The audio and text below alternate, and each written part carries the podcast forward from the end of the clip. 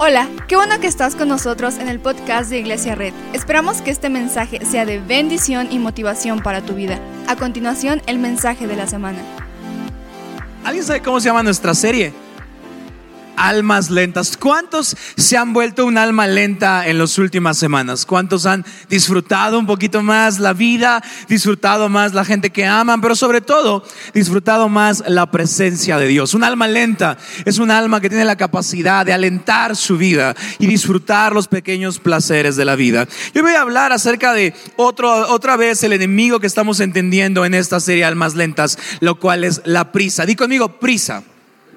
Entendemos siempre que uno de los principales enemigos para el corazón del cristiano no es el diablo, no es que te va a hablar en la noche, se te va a subir el muerto y te va a hacer cosas. Regularmente a pocas personas les va a hacer eso. Si el diablo te está atacando así, hay que hablar porque esto no es normal. Pero a la mayoría de nosotros, el, enemigo va a querer distraernos y va a querer que tengamos un corazón a prisa, porque cuando nosotros tenemos y distorsionamos nuestra alma, nosotros empezamos a olvidar quién debemos darle nuestra atención y nuestra devoción.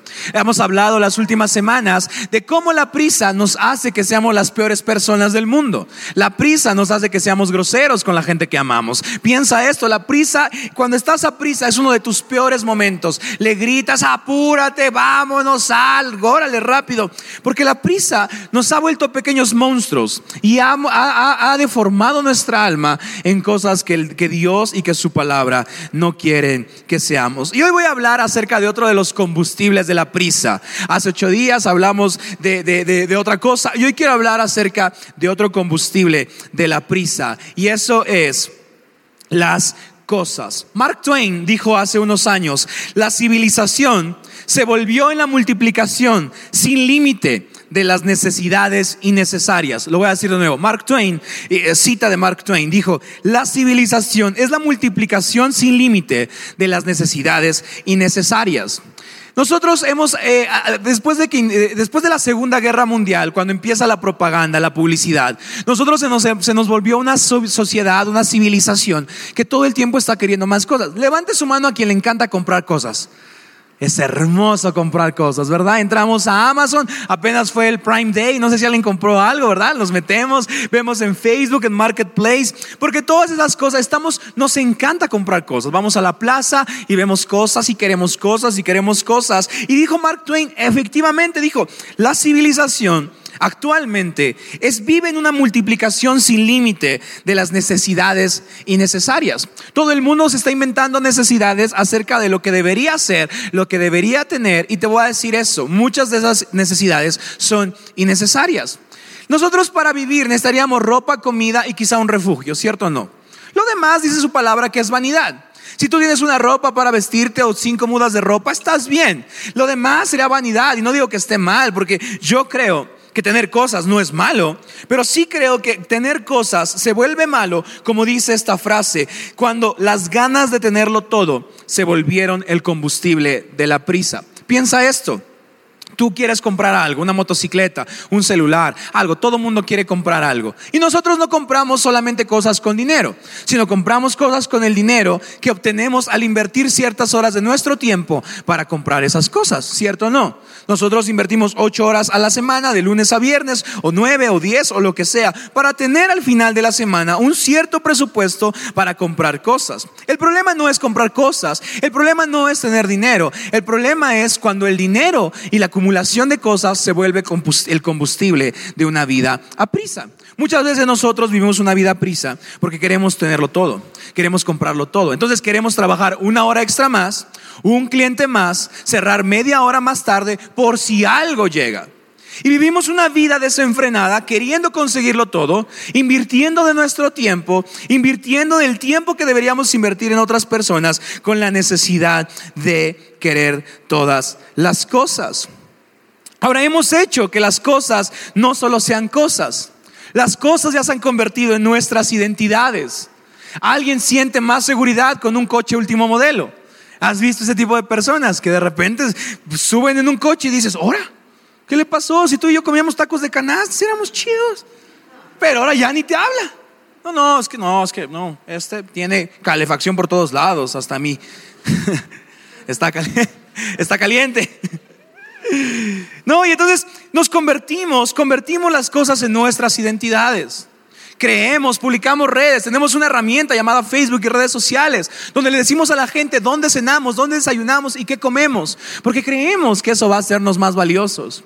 Le presumimos a la gente a dónde fuimos, nuestras vacaciones, porque las cosas dejaron de ser cosas y se volvieron en nuestras identidades. Ahora la gente vale por el coche que manejan, por la casa donde viven, por dónde ven Netflix. No vale si, tienen una familia que les dé los buenos días, no, no valen por si alguien les dice que los quiere por las mañanas o por las noches. Ahora vivimos en un mundo que está pensando que las cosas son sus identidades. Entonces cambiamos de una cultura de necesidades a una cultura de deseos donde nuestros deseos ahora son mi identidad, donde yo valgo por los tenis que tengo, valgo por el lugar donde cené, valgo por la gente a la que le hablo, valgo por mis seguidores. Y cambiamos una cultura de necesidades por una cultura de deseos. Y esta cultura, como otra frase dice, ha hecho que nuestras cosas cada vez adquieran más valor y que nuestras familias cada vez valgan menos para nosotros. Las cosas, estamos en un movimiento desenfrenado de, comprar cosas. Hay estudios también que confirman que entre más nuestra riqueza crece, más nuestra felicidad decrece. Tenemos cosas, somos una generación cómoda. La Alexa apaga las luces, la Alexa pone música, me pone una alarma, me despierta. Está nada de hacerme un masaje. Alexa, es un masaje, va. Nuestra vida es cómoda. Tenemos un refugio, tenemos un lugar donde dormir, tenemos un lugar, tenemos que comer. Y entre más comodidad tenemos, nuestra felicidad va disminuyendo, porque queremos más, porque queremos conseguir más. Y esas ganas de conseguirlo todo se volvieron en el combustible de la prisa. Quiero trabajar más para conseguir otra cosa. Quiero invertir otras tres horas de mi trabajo para irme de vacaciones a ese lugar. La vida, dice otra frase, la vida se volvió mejor mientras la gente cada día se siente peor. Qué fuerte, qué fuerte vivir una vida donde me va bien, me veo bien, como en buenos lugares, pero cada vez me lleno más de vacío. ¿Y sabes por qué dice esto? Porque la palabra dice, la palabra en Eclesiastés dice que todas estas cosas que queremos lograr es correr tras el viento. Nunca las vamos a alcanzar. Siempre habrá algo más. Siempre habrá un nuevo Apple Watch, una nueva generación, siempre habrá el nuevo celular.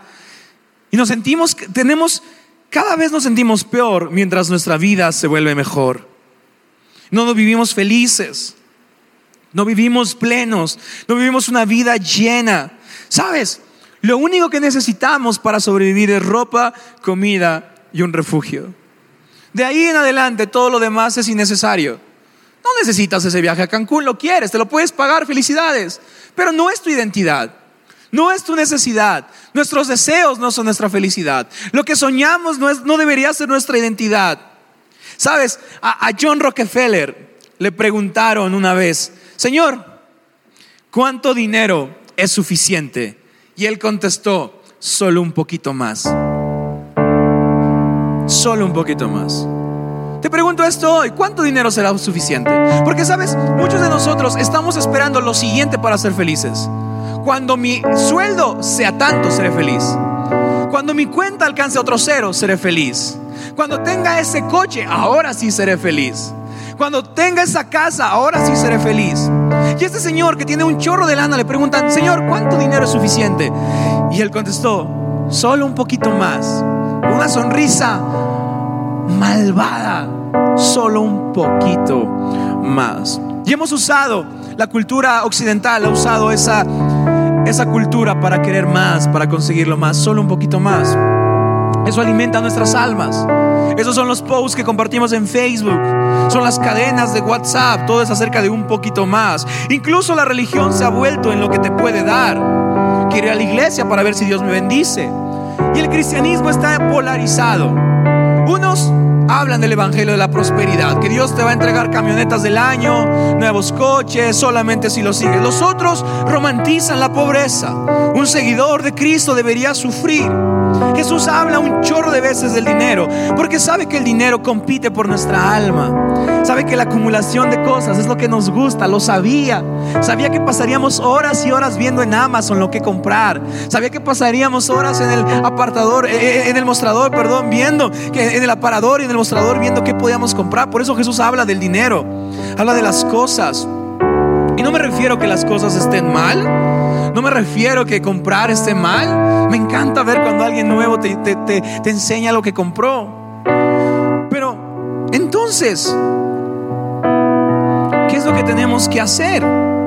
Primera de Timoteo 6, del 6 al 10, dice, así que si tenemos ropa y comida, contentémonos con eso. Mateo 6, 19, dice, no acumulen para sí tesoros en la tierra, donde la polilla y el óxido destruyen y donde los ladrones se meten a robar. Muchas de nuestras cosas, piensa que consideras un tesoro. Muchos de nosotros, aunque decimos nuestro tesoro nuestra familia, la verdad es que pasamos menos tiempo con nuestra familia, que decimos que es nuestro tesoro, y más tiempo trabajando por conseguir algo que realmente es nuestro tesoro. Pensemos esto. Pensamos que los tesoros son cosas en esta tierra. Y, trabajamos tanto por lograrlo. Horas extras, sábados, domingos, llamadas, hasta las 11, hasta las 12 de la noche. No digo que esté mal. Solamente digo que no debemos hacer eso para conseguir cosas. Su palabra dice, no es un tesoro si la polilla se lo puede comer. La ropa se la puede comer la polilla. Que no sea tu tesoro. Dice, el óxido, si el óxido lo puede destruir, no es un buen tesoro. Si un ladrón te lo puede robar, no es un buen tesoro. El coche te lo pueden robar, no digas amén. En la, en primer servicio alguien dijo amén y salió y no estaba su coche. No es cierto, no te espantes.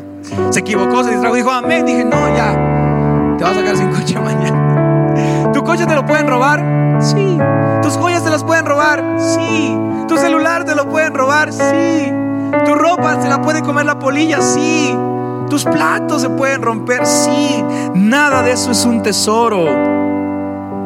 Nada de eso es un tesoro. ¿Sabes qué es lo más bonito? ¿Sabes qué es el tesoro? El tesoro, el tesoro más grande que tenemos es la gente que no decidimos comprar que no tuvo un precio, sino que Dios decidió ponerlas a nuestro lado para vivir en esto llamado vida. Ese es el tesoro más grande. El tesoro más grande son tus hijos, la gente que amas, tus padres, tus abuelos, tus amigos. Ese es el tesoro más grande. Pero la obsesión con las cosas nos hace querer que nuestro tiempo lo usemos para comprar tesoros en la tierra y no para construir tesoros en el cielo.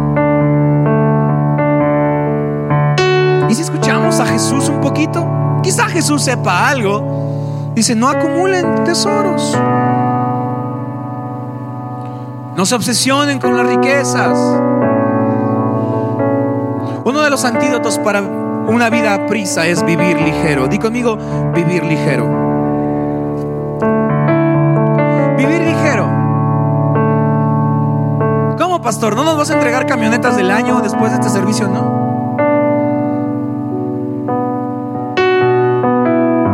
Dios no te va a entregar un nuevo coche si ofrendas, no. Si igual y te bendice, pero no es la idea. De hecho, más lo más apegado a Jesús es una vida ligera. Le dijo a este, le dijo a este joven rico, vende todo y dáselo a los pobres y sígueme. No porque quisiera Jesús se quedara pobre, sino quería que viviera ligero. Porque una vida que siga a Jesús es una vida que lo sigue ligero, que no tiene cosas. Le preguntaron a una persona, ¿qué es el minimalismo? ¿Qué es vivir ligero? Y la persona respondió, vivir más libres es la promoción intencional de tener las cosas que le agregan valor a mi vida y remover las cosas que nos distraen de lo valioso. En tu casa, ¿qué es lo más valioso?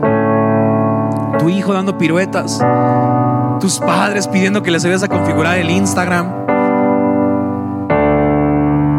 tus amigos que en un juego de mesa pidieron unos tacos y lo están disfrutando. Eso es lo más valioso, mis amigos. Lo más valioso no es nada que se pueda comprar. Lo más valioso no es nada que podemos adquirir en una tienda o en una tienda en línea. Vivir libres, vivir ligeros es la promoción intencional de tener cosas que le asignan un valor a mi vida y remover las cosas que nos distraen de lo valioso. No necesitas más. Lo que tienes es suficiente. Y conmigo, lo que tengo hoy es suficiente. ¿Tienes alguien que te dé los buenos días en la mañana? Es lo que necesitas. ¿Tienes alguien con quien poner una canción de Pedro Infante y bailarla? Es lo más hermoso que tienes hoy. ¿Tienes a quien cantarle una canción de Carlos Rivera con tus gallos todos desafinados? Es lo más valioso que tienes hoy. ¿Tienes alguien con quien salir a ver el atardecer? Es lo más valioso que tienes hoy. ¿Tienes alguien con quien compartir un helado, una copa de vino, un sushi, una pizza, unos molotes, una quesadilla? ¿Tienes alguien? Es lo más valioso que tenemos hoy. Y todo lo demás, dice la Biblia, solo es vanidad. Todo lo demás solo es vanidad. Todo lo demás es vanidad.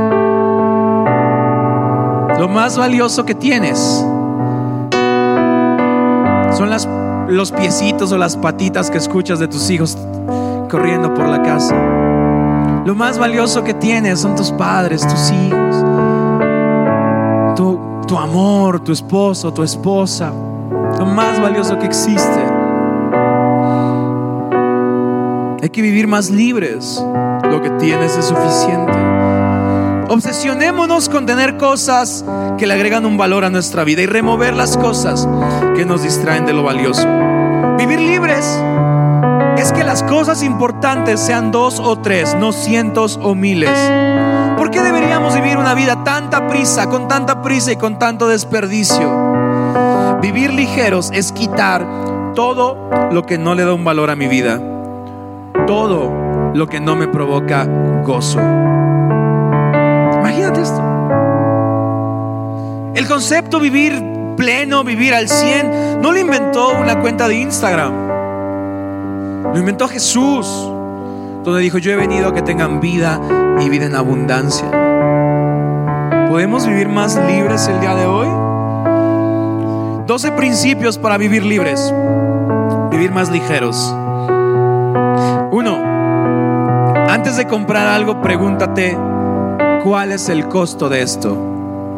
¿Me hará un alma a prisa o me hará un alma lenta?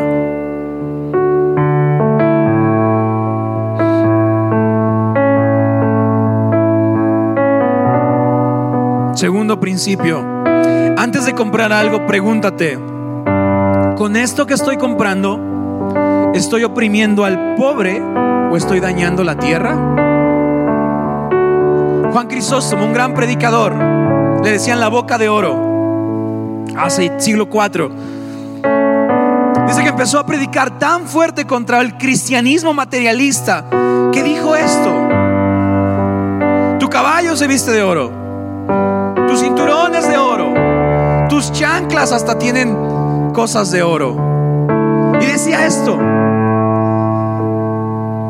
que cuando mueras y el pobre pase por tu casa, no se pregunte cuántas lágrimas se necesitaron para construir eso. Wow. ¿Cuántas lágrimas a veces se necesitan para que la gente construya su patrimonio? No debemos ser una iglesia, seguidores de Cristo, que oprimen al pobre o dañan la tierra para conseguir algo. Esto antes de comprar algo, pregúntate, ¿con esto estoy oprimiendo al pobre? ¿Estoy haciendo llorar a un huérfano? ¿Estoy dejando sin alimento a la viuda? ¿Estoy dañando la tierra? Nosotros no deberíamos defender la tierra porque vemos una tortuga con dos popotes en su nariz.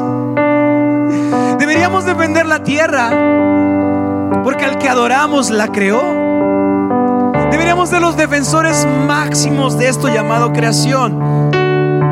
A veces estamos obsesionados con conseguir cosas, con comprar cosas de una fábrica en China que trata a gente como esclavos. ¿Jesús haría eso? Jesús construiría una empresa oprimiendo al necesitado? Jesús construyó una empresa tratando mal a sus empleados. Y luego conoces a jefes cristianos y dices, ay manito. Todo el tiempo estás de malas, gritas, truenas los dedos. No vengas a red. Porque en red tenemos jefes, empresarios, dueños de negocios que tratan a su gente no como sus esclavos, sino que los ven como Dios los ve, con honra y con gracia de que son gente que también necesita salvación. Y si tú algún día, si eres joven y si algún día vas a ser un empresario, un emprendedor, que lo creo, que nunca, nunca, nunca seas como Egipto con Israel. Que nunca construyas tus pirámides a base de esclavos. Que nunca construyas tus monumentos a base de muertes. Que nunca pagues unas vacaciones con lágrimas. Que nunca compres un celular o un coche con todo lo que oprimiste a alguien. Que cuando compres algo, vivas tan ligero honrando la creación del, del Padre que no dañes esta tierra. Me encanta que el cristiano a veces le encanta marchar por todo, pero yo veo a un cristiano que, que honra la tierra y honra la creación que hay en esta tierra. Por lo tanto, honra a cada persona que hay en esta tierra. Segundo principio es, antes de comprar algo, pregúntate, con esto, ¿a quién estoy oprimiendo? ¿Qué estoy dañando? No dañes a nadie. No es la manera de Jesús. Por favor, debes amarlos. Cuando seas jefe, joven, trátalos como Jesús trataría a sus empleados. Si alguien aquí tiene a su cargo gente, honralos, ámalos. No digo que, que, que seas débil, no digo que no tengas autoridad, solamente digo que cuando alguien pase por tu casa, no diga, ese patrón, dueño, lo que sea, construyó eso con mis lágrimas, mi cansancio y mi sudor. No, no lo vamos a hacer. Nunca.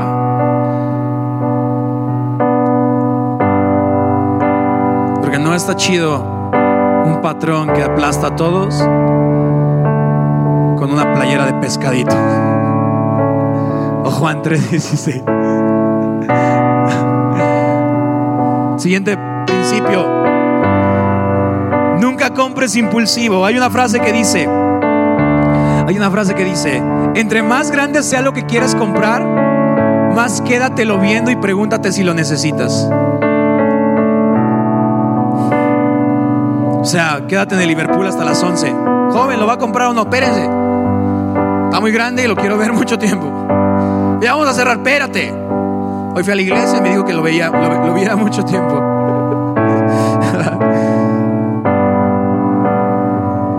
Nunca compres impulsivo. Lo que tienes es suficiente. Di conmigo, lo que tengo es suficiente. Lo que tengo es suficiente. Siguiente paso, digo, siguiente principio. Al comprar, opta por menos pero mejores cosas. Hoy les voy a decir algo a alguien. No necesitan 80 platos. Te gustan, los amas, yo sé. Pero no los necesitas. No necesitas 50 playeras. Hay cosas que no necesitas. Si las puedes comprar bien, pero que no sea tu identidad.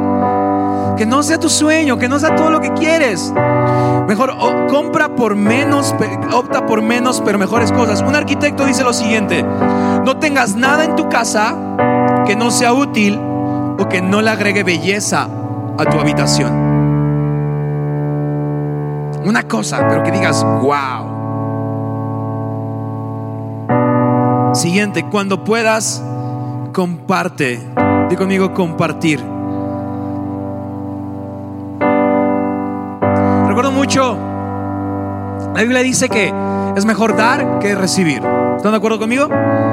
Recuerdo mucho estar niño y, fuimos a un mole de pueblo, para, para que entendamos. Yo amo el mole. Lo amo. Lo amo. Lo, lo preparé con mi bisabuelita hace unos años. Ya mi bisabuelita no está con nosotros, pero lo preparé y, y sé que la clave son cuatro tortillas quemadas, ¿cierto o no? Galletas animalitos. Pero yo amo el mole y esta familia donde fuimos al mole nos dio mole. Y yo iba feliz. Yo dije, toda la semana voy a comer torta de mole, envueltos de mole. Era el mejor semana de mi vida. Y vamos pasando por un lugar y hay una familia llorando. En, en la calle, llorando. Mi papá se frena y pregunta por qué estarán llorando. Supongo que mi papá, como papá, ve cuando alguien llora porque no tiene le está costando el día. Y me dice, dales el mole. Y yo, no, es mi mole. Y le dije, es mi mole.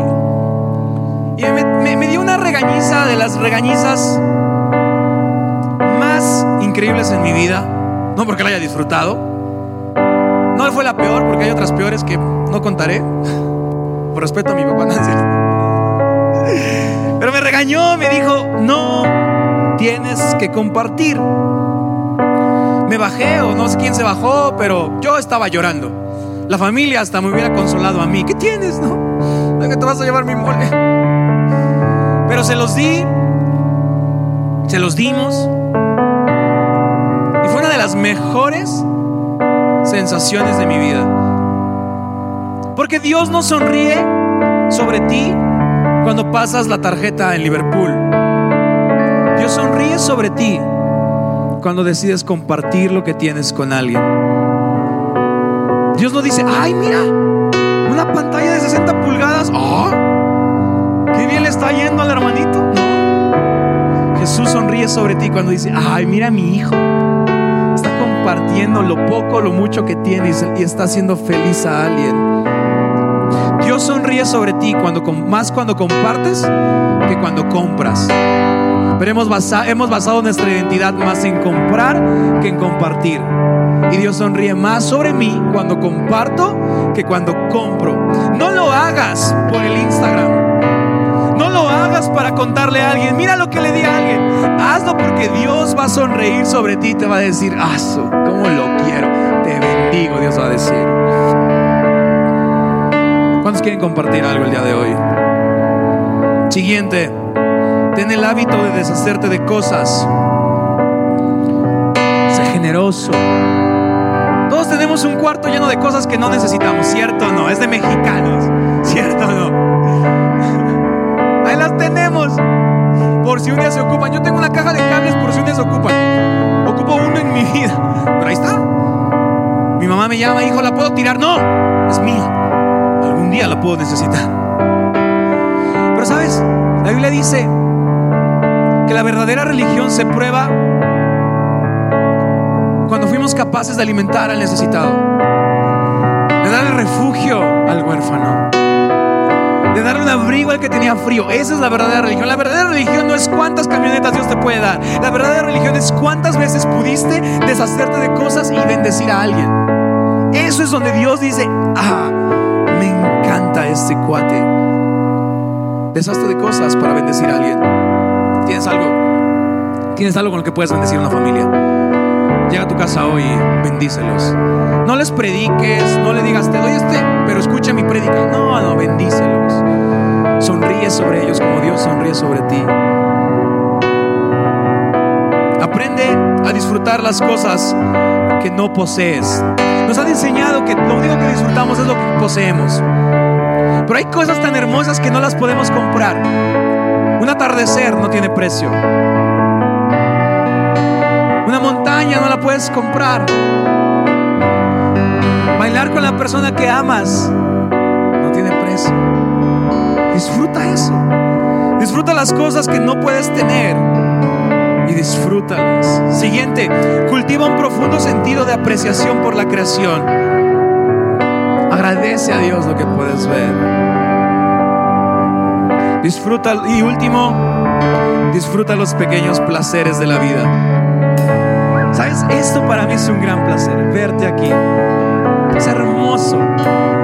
Es hermoso que estés aquí. Lo disfruto tanto. Disfruto tanto ver a Néstor, a Wish, a Jesse. Es su talento. Podrían estar haciendo lo que sea y decidieron estar aquí. Tú decidiste estar acá. Es un placer hermoso. Los placeres de la vida hermosos son cuando vas a jugar con tus amigos un juego de mesa y compran tacos y se divierten y se ríen. Los pequeños placeres de la vida es cuando ves a alguien recién nacido sonreír y dices, ¡ah, qué bello! Los, placeres de la vida son cuando tus hijos cuentan chistes, todo sin sentido y sin risa. Pero eso es hermoso.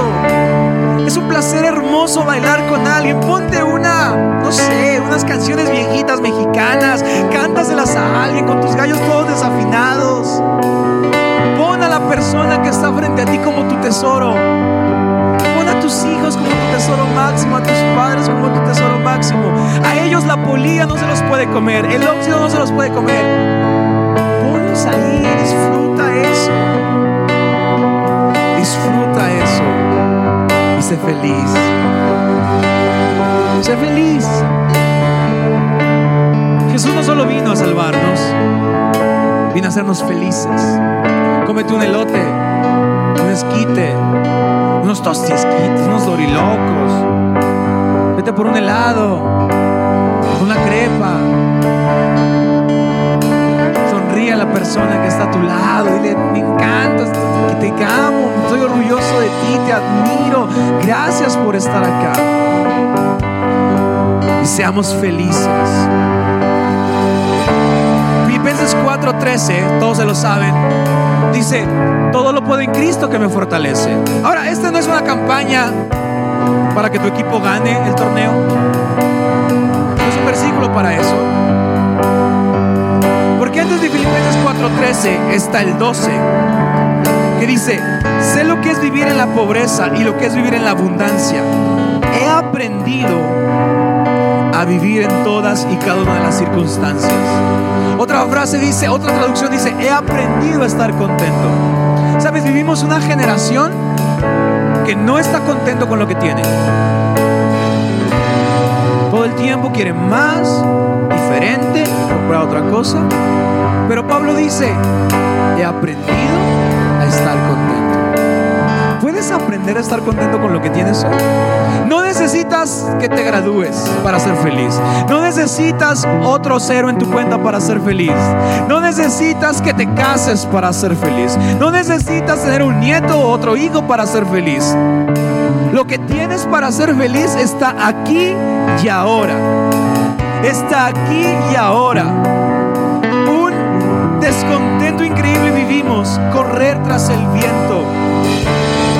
Hablo de, de, un contentamiento de eliminar nuestros deseos, sino hablo de vivir una vida donde mis deseos no forjan mi felicidad, sino mi felicidad es forjada por el Padre, por su presencia.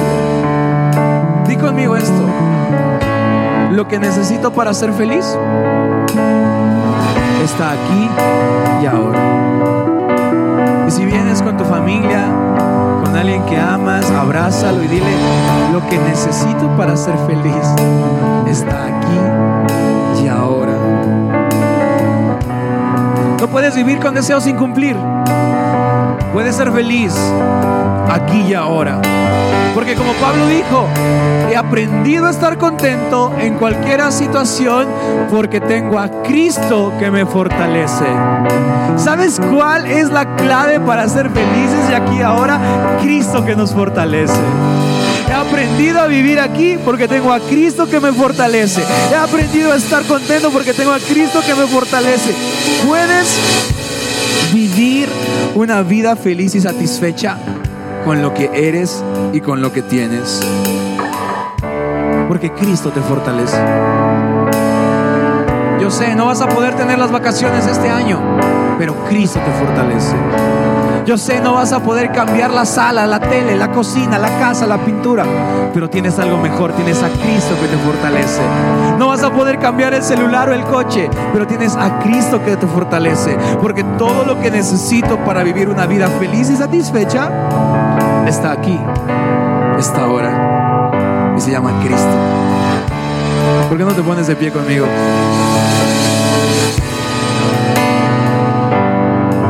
Respira profundo, cierra tus ojos. Respira profundo. Y di lo que necesito para ser feliz. Está aquí y ahora. Y se llama Cristo y me fortalece. Señor Jesús, déjame hacer una oración por ti. Señor Jesús, tú sabes los sueños y los deseos de las personas que están aquí. Tú conoces sus metas, lo que quieren lograr. Primero te pedimos que los bendigas, que logren sus sueños, que manejen lo que sueñan y que vivan donde quieren. Que tengan fotos de sus vacaciones en el lugar de sus sueños. Pero que nada de eso forje su felicidad sino que su felicidad sea forjada por Cristo que nos fortalece.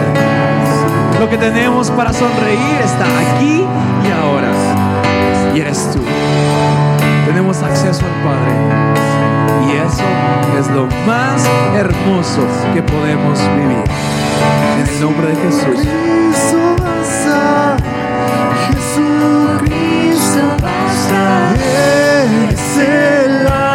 que al beber nunca más tendremos sed. Muchas gracias por acompañarnos. Subimos contenidos así que suscríbete y síguenos en redes sociales. Te dejamos los links en la descripción. Nos encanta pasar tiempo contigo, así que si estás en Tlaxcala, no olvides visitarnos este domingo.